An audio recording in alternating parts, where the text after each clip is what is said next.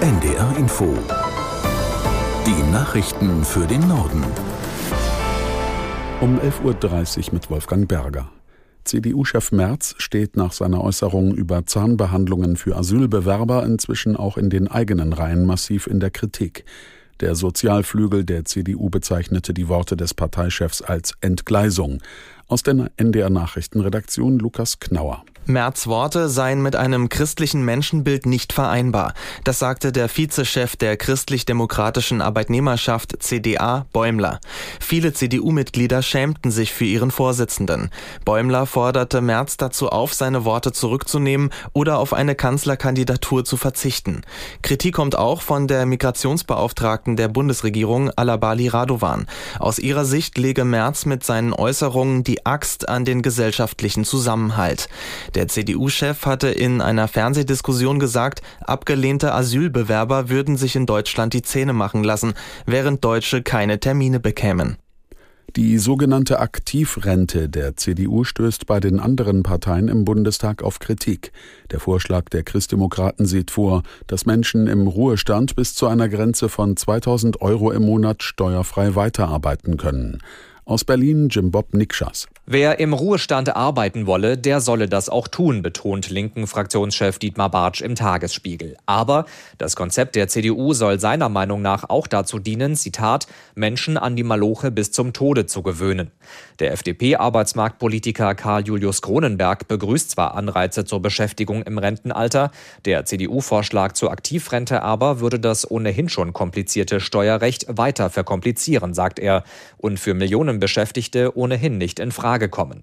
Genau das kritisiert auch die SPD-Bundestagsfraktion. Der Vorschlag der CDU benachteilige Dachdecker oder Krankenpflegerinnen, die jahrzehntelang körperlich schwer gearbeitet haben und das in der Rente nicht mehr schaffen. Zum ersten Jahrestag der Annexion der vier ukrainischen Gebiete Cherson, Saporizhia, Donetsk und Luhansk hat der russische Präsident Putin einen Wiederaufbau der vom Krieg zerstörten Regionen zugesichert.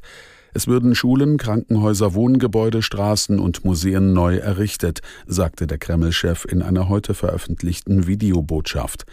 Nach international nicht anerkannten Referenten hatte Putin am 30. September 2022 mit den Besatzungschefs der vier Regionen Verträge über die Aufnahme in die russische Föderation unterschrieben. Die Vizepräsidentin des Europäischen Parlaments Barley sieht gute Chancen für eine Einigung in der Asylpolitik der EU.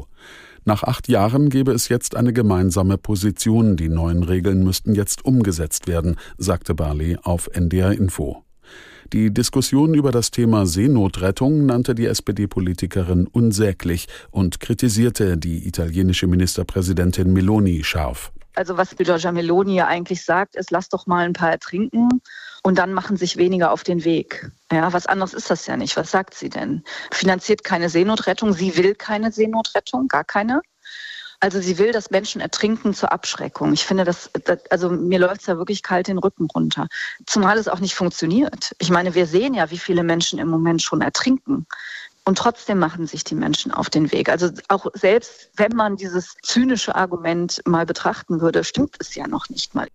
Die Vizepräsidentin des Europäischen Parlaments Bali auf NDR Info. Vor der Mittelmeerinsel Lampedusa sind 150 Passagiere von einer Fähre gerettet worden. Zuvor hatte es Medienberichten zufolge im Maschinenraum gebrannt.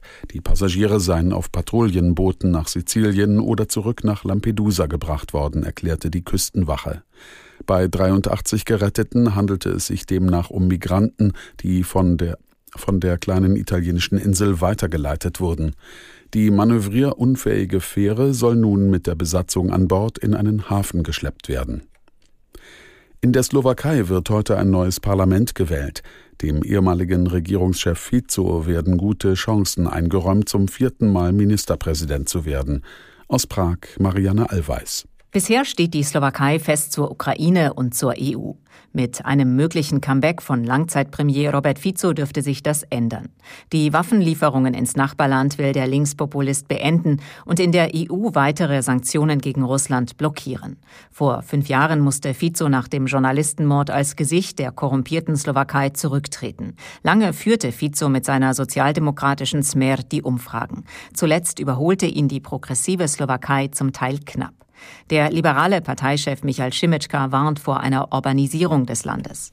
Das waren die Nachrichten.